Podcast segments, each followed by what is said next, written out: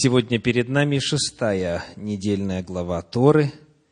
Она называется традиционно Толдот.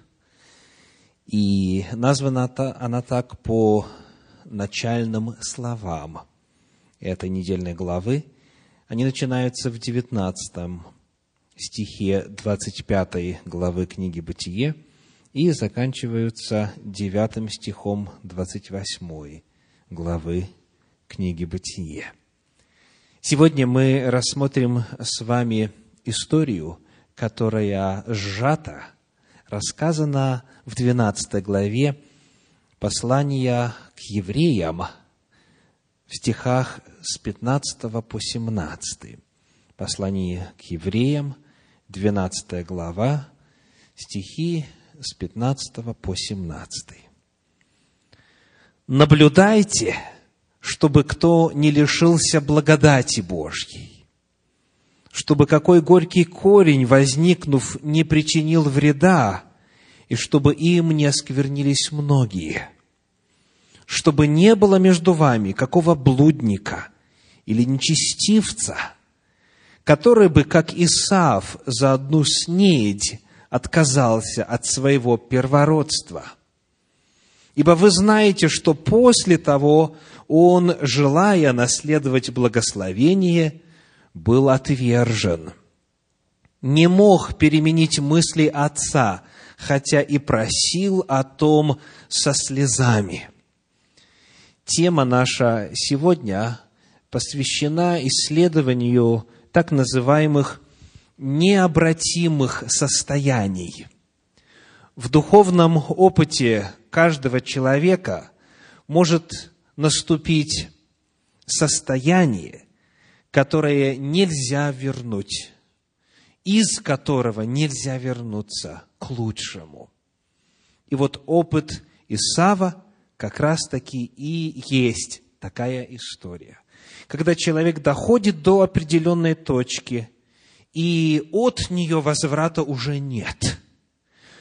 Уже ничего не изменишь. Уже гибель предрешена, и благословение утеряно навсегда.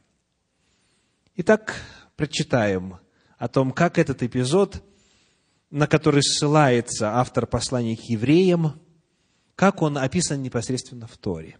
Книга Бытие, 27 глава, стихи с 30 по 40.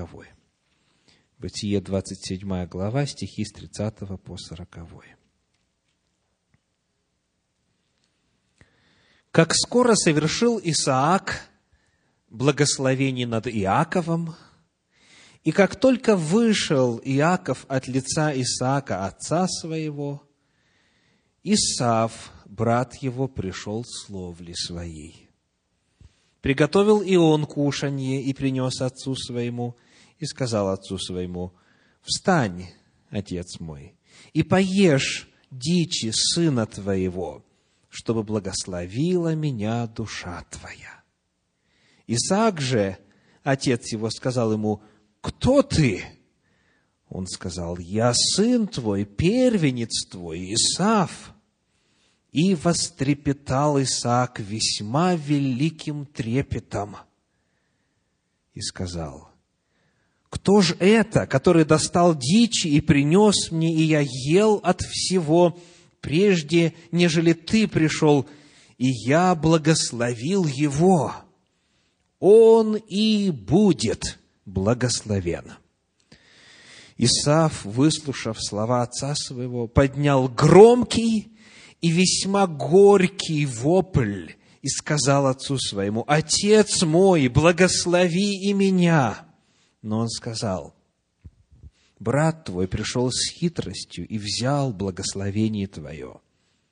И сказал он, не потому ли дано ему имя Иаков, что он запнул меня уже два раза?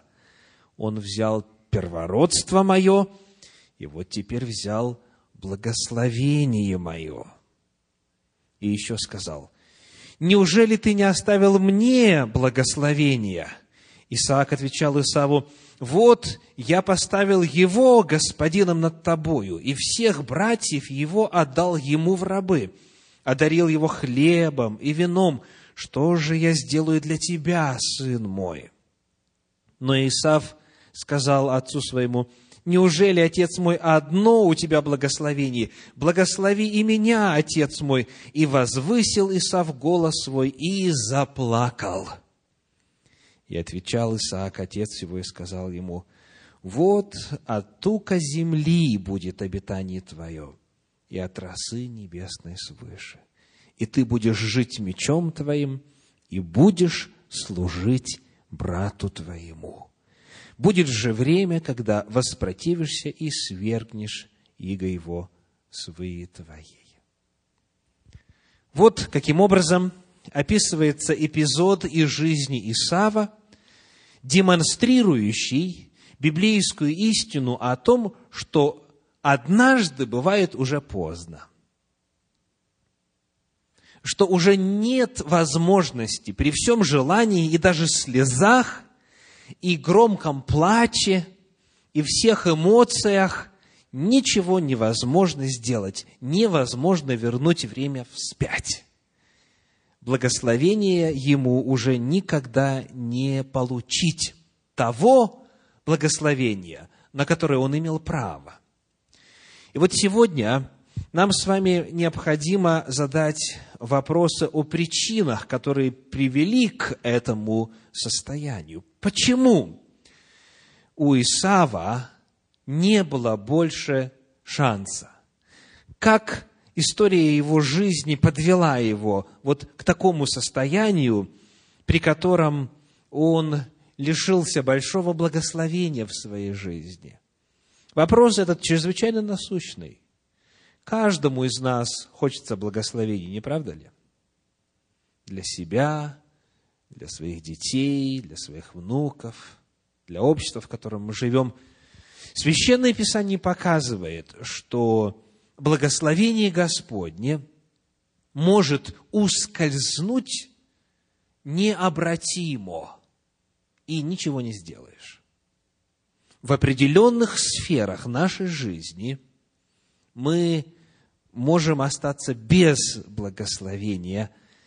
И нам очень важно выяснить сегодня, как же это случается, что происходит, какие процессы имеют место, когда человек доходит до вот этого необратимого состояния. Ну что ж, начнем наше исследование пути Исава до вот этого памятного момента, когда он потерял благословение первородства. 25 глава книги «Бытие», стих 22, начинает рассказ о жизненном пути Исава. Бытие, 25 глава, 22 стих.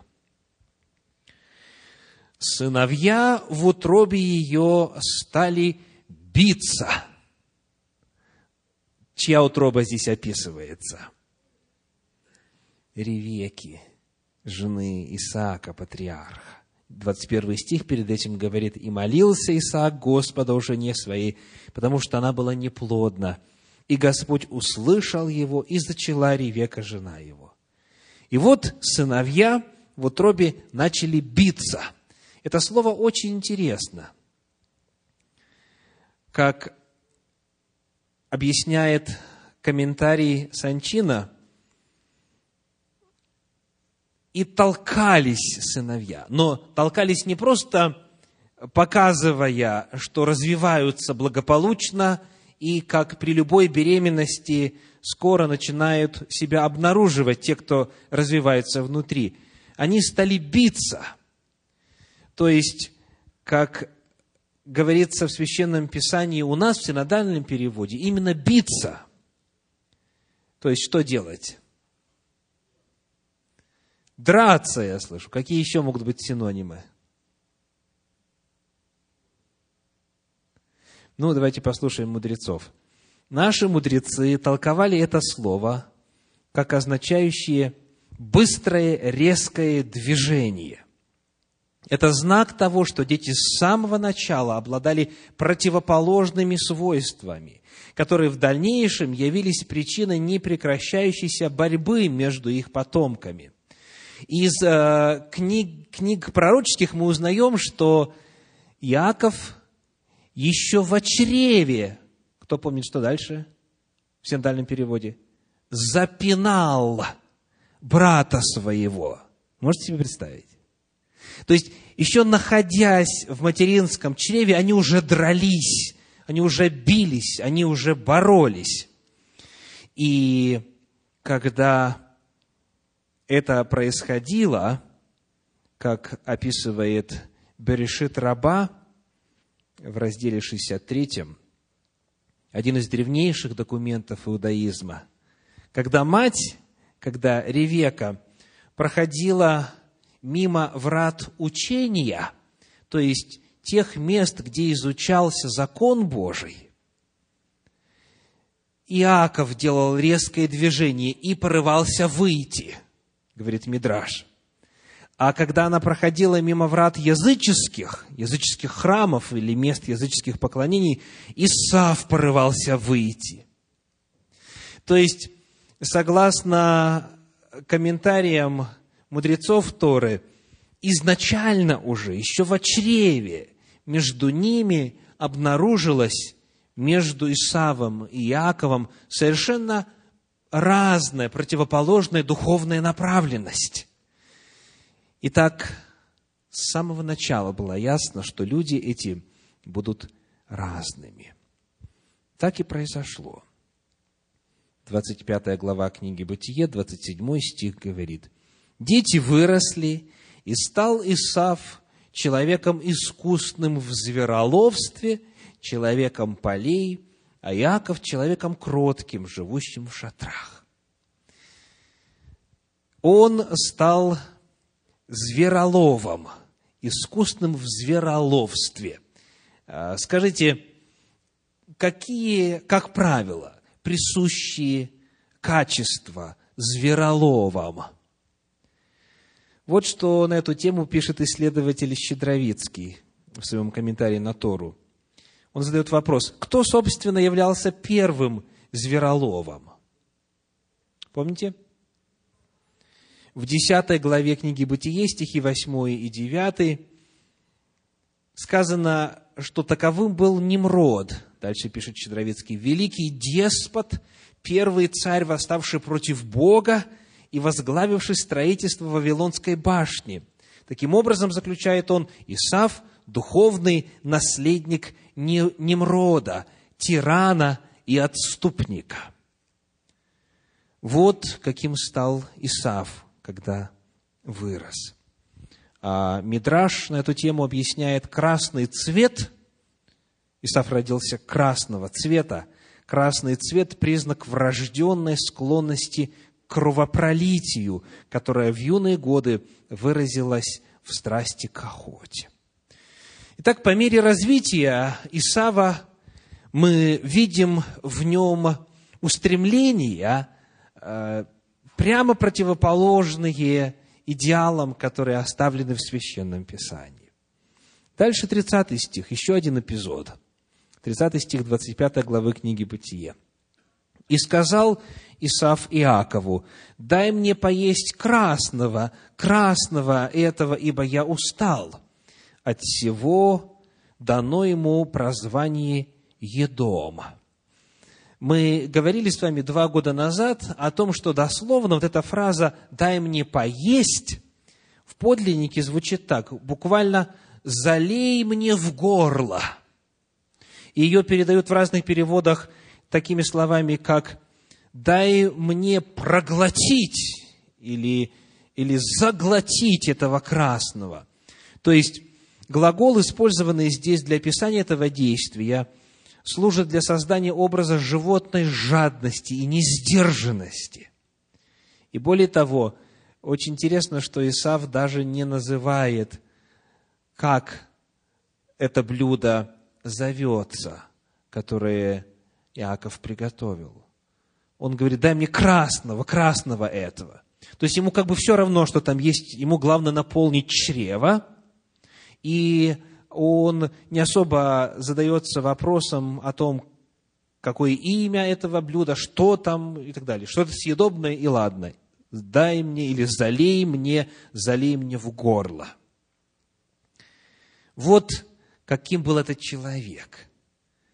Дальше, 31 стих. Но Исав сказал, вернее, но Иаков сказал, продай мне теперь же свое первородство. Очень интересно об этом вопросе или об этом предложении Иакова говорит Раши, ссылаясь на древние иудейские комментарии. Поскольку, пишет он, служение совершалось первенцами, Иаков сказал, этот нечестивый не заслуживает того, чтобы приносить жертвы святому, благословен он. То есть, согласно древним комментариям, желание Иакова получить первородство было мотивировано вовсе не финансовыми, не материальными соображениями, а желанием быть священником в семье.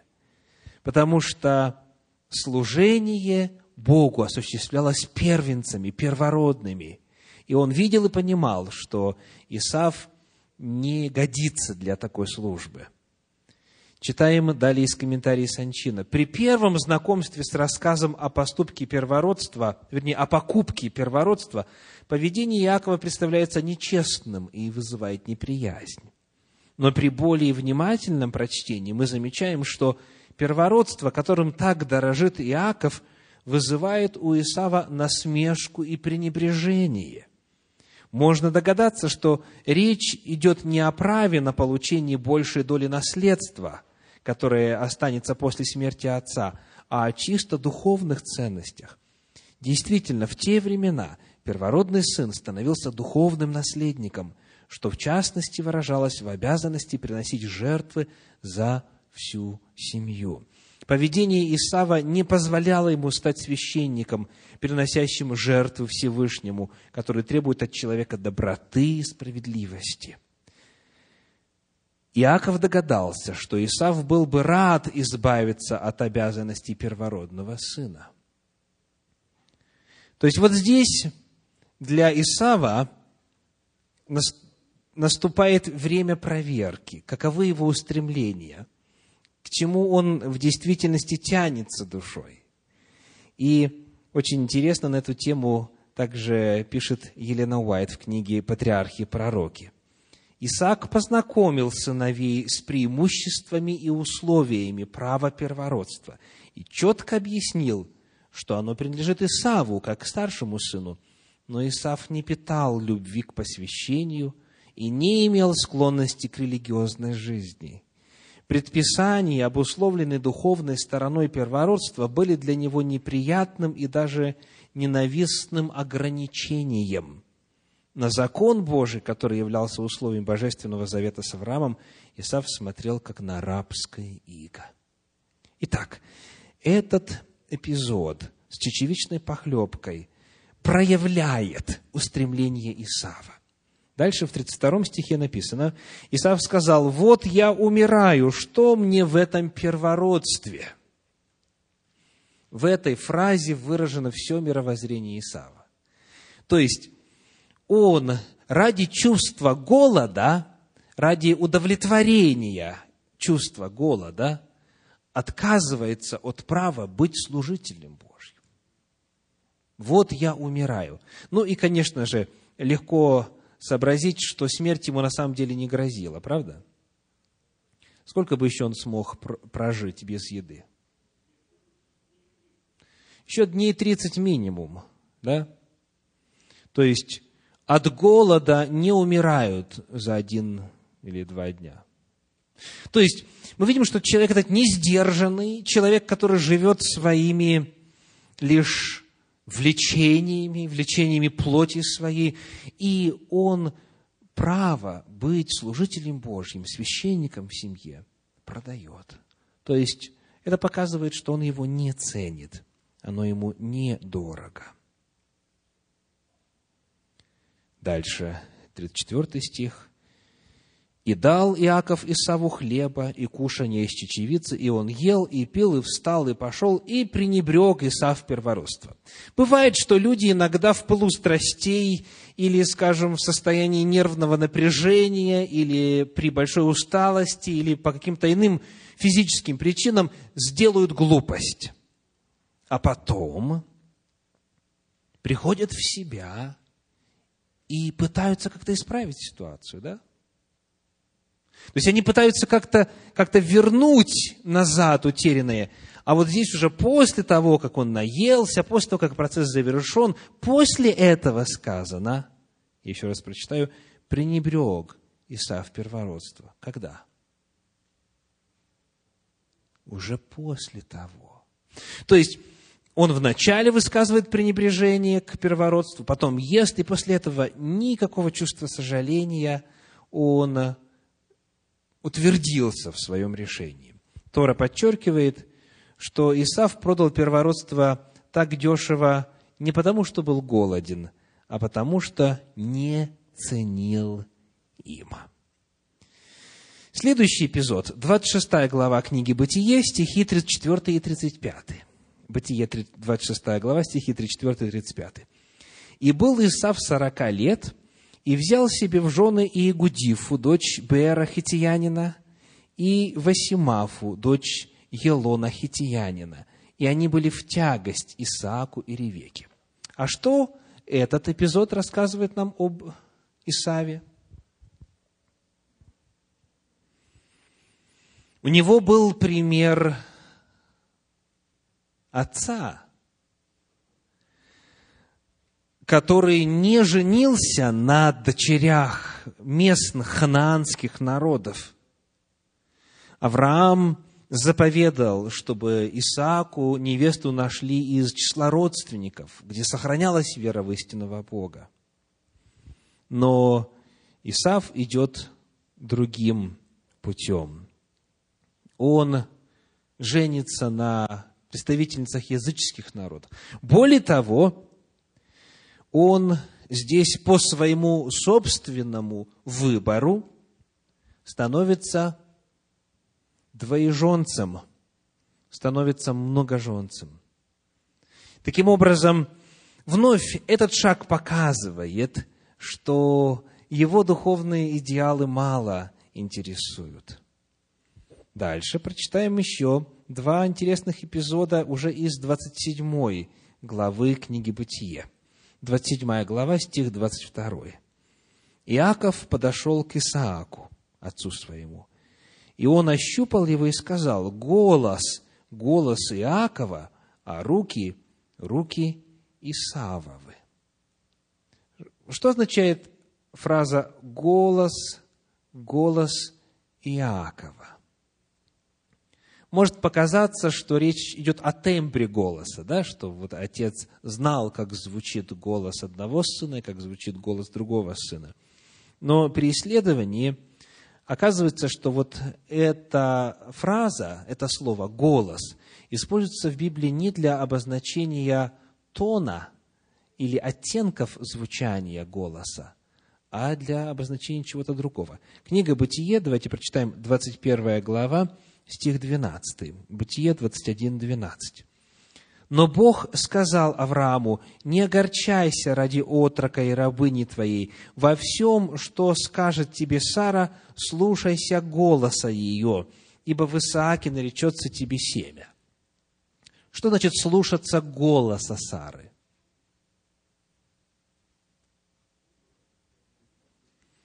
Слушаться ее слов – не вслушиваться в тембр ее голоса, а слушать то, что она говорит. То есть голос означает в данном случае речь. Голос значит речь, то есть содержание слов, а не просто звучание. Священное Писание здесь говорит вот о чем. Когда Исаак, престарелый, слепой, говорит голос Иакова, он говорит речь Иакова. То есть то, как произносятся слова, это похоже на словарный запас и на привычную, типичную речь Иакова. Не просто голос его, а именно речь его. И вот что имеется в виду. В этих словах своих Иаков слишком часто произносит имя Всевышнего. Вот как иудейские комментаторы это объясняют. Упоминание имени Всевышнего, а также подчеркивание того, что обстоятельства зависят от Всевышнего, не было характерно для Исава. Он редко произносил имя Всевышнего. Поэтому заявление Иакова вызывает подозрение отца. Какие заявления? Помните, что он сказал? Он говорит, что причина, по которой он так быстро вернулся, заключается в том, что Господь благословил, Господь послал навстречу. Ну, давайте прочитаем, чтобы освежить это в памяти. 27 глава книги «Бытие», 20 стих. «И сказал Исаак отцу своему,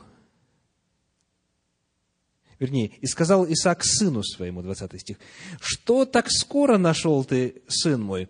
Он сказал, потому что Господь Бог твой послал мне навстречу. Вот это было странно. То есть, это была речь Иакова. Исав так не разговаривал. И потому появляются подозрения, и Исаак хочет убедиться в том, что его не обманывают. То есть, вот этот вот маленький эпизод снова показывает, что для Исава не было типично в речи ссылаться на Всевышнего, упоминать имя Всевышнего. Это было присущее Иакову. И еще один интересный момент в 28 стихе 27 главы сказано так. «Да даст тебе Бог от росы небесной и от тука земли, и множество хлеба и вина. Это благословение, которое прозвучало в адрес Исава, как думал Исаак. На самом деле это благословение получил Иаков. И вот теперь давайте сравним, как звучит благословение, когда Исаак знает, что перед ним Исав посмотрим, есть ли разница или нет. 39 стих. «И отвечал Исаак, отец его, и сказал ему, вот от тука земли будет обитание твое, и от росы небесной свыше». Увидели разницу? Трудно увидеть, если не смотреть в текст. Маленькая подсказочка – Посмотрите, 28 стих и 39 стих. В чем разница? Если вы не открыли, откройте, пожалуйста. 27 глава книги Бытие, стихи 28 и 39. 28 стих. «Да даст тебе Бог от росы небесной от тока земли». 39. «Вот от тока земли будет обитание твое и от росы небесной». Переставлено местами благословение переставлено местами. И комментаторы обращают на это внимание и пишут следующее, в частности, в комментарии Щедровицкого. Первое, чем благословил Исаак Иакова, это роса небесная. Когда же пришел Исав, он получил благословение, в котором природные сущности перечисляются в обратном порядке – от тука земли будет обитание твое, и от росы небесной свыше. У Иакова, дальше пишет исследователь, у Иакова на первом месте роса небесная, а тук земли, то есть все земное, на втором. Для рода Иаковлева, для людей Божьих, главная духовная жизнь, а все земное и телесное на втором плане – у Исава же на первом месте тук земли, все материальное. Итак, мы проследили с вами некоторые эпизоды из жизни Исава, которые, рассказывая о пути его от зачатия в чреве матери до случая, когда он не смог получить ожидаемое благословение, рассказывают о том, как это произошло. Вот что можно сказать на основании всего того, что мы сегодня назвали? Что было причиной? Почему он не смог получить ожидаемое благословение? Так, вот есть грамотный ответ из-за стиля своей жизни. Кто согласен с таким ответом? Можете руку поднять? Так. А кто не согласен с таким ответом, можете руку поднять? А кто упорно не, не хочет реагировать на мои вопросы, можете руку поднять? Весь образ жизни Исава от рождения его до этого момента был выражением пренебрежения к небесному. Все его устремления, все его склонности, все было направлено против воли Божьей. То есть, то, что произошло в эпизоде с потерей благословения, это не какой-то одиночный, частный, изолированный случай. Это отражение сущности Иакова, Исава. Это отражение сущности Исава. Вот таким он был по жизни. И потому ничего удивительного, ничего необычного не произошло – в книге пророка Иеремии в 13 главе 23 стих говорит, Иеремии 13, 23. «Может ли эфиоплянин переменить кожу свою и барс пятна свои? Так и вы можете ли делать доброе, привыкнув делать злое?» Какое ключевое слово здесь? «Привыкнув». Подобно тому, как ефиоплянин не может переменить свою кожу и барс свои пятна, так и укоренившаяся в человеке привычка, она лишает его благословения. То есть, действие, которое человек многократно повторяет в своей жизни, меняет его природу, меняет его сущность, меняет его характер – и в конечном итоге человек уже совершенно другой. И будучи таковым, измененным, он не может получить Божье благословение. Рассмотрим один интересный постулат, который записан в послании Иакова, в первой главе, в 15 стихе. Иакова, первая глава, 15 стих. Иакова 1,15. Похоть же, зачавши, рождает грех, а сделанный грех рождает смерть. У Исава похоти были ярко выражены. Он жил ими, он руководствовался ими. И они рождали грех, а вот упражнение в грехе приводит к смерти. Причем очень интересно, что у нас в синодальном переводе сказано «сделанный грех рождает смерть». Сделанный, что можно понять, как вот совершенный поступок рождает смерть. Но на самом деле, если мы посмотрим другие переводы, мысль здесь иная. Вот послушайте, что сказано в переводе «Живой поток». А грех, когда полностью вырастет, порождает смерть. Еще раз. Похоть, зачавши, рождает грех. То есть между зачатием и рождением есть период развития, правда? А потом дальше, говорит живой поток, грех, когда полностью вырастет, он рождает смерть. То есть два поколения описано. От похоти до греха и от греха до смерти. Смерть приходит вот в данном контексте не в результате совершенного акта греха, а в результате того, что грех вырастает, разрастается. Перевод Кулакова, современный перевод на русский язык, говорит, а грех, войдя в силу, приводит к смерти. Вот что происходит. И вот почему опасно пребывать во грехе. Вся жизнь Исава была упражнением в похотях, упражнением в грехах. И потому, когда пришло время получать благословение, даже если бы, даже если бы его брат двоюродный и не хитрил, все равно Исав благословение бы не получил. И это известно, знаете, откуда? У Исава, точнее, у Исаака была возможность повторить этот акт благословения. Мы читаем с вами в 28 главе книги «Бытие», что патриарх снова благословляет Иакова. Бытие, 28 глава, первый стих.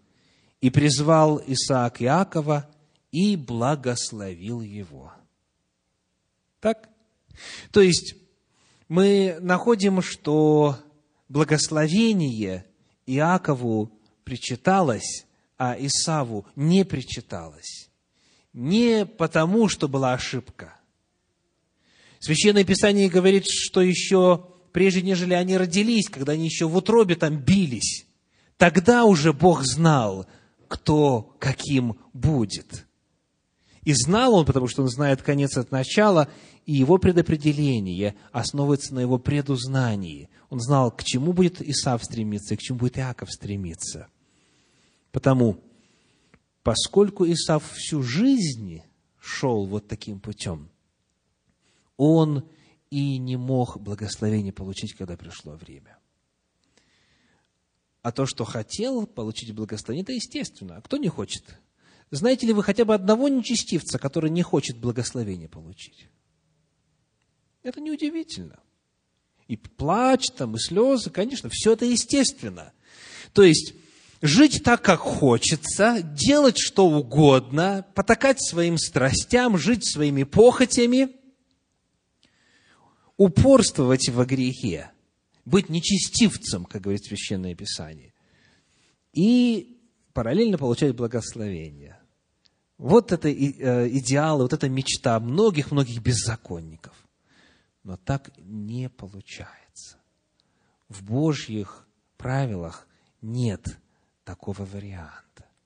Итак, поскольку Исав всю жизнь шел без Бога, благословения он получить не смог. И, что интересно, вот уже сейчас, казалось бы, когда он уже и плачет, и громко, и горько, и стенает, Священное Писание много-много разных слов использует для описания вот этого а, выражения негативных эмоций, которые были у Исава. После этого ведь можно было покаяться, правда? Вот на самом деле э, сожалеть, что так вот жизнь прошла, что пренебрег первородством. Можно было бы признать свою вину. Есть ли подобное в этом описании?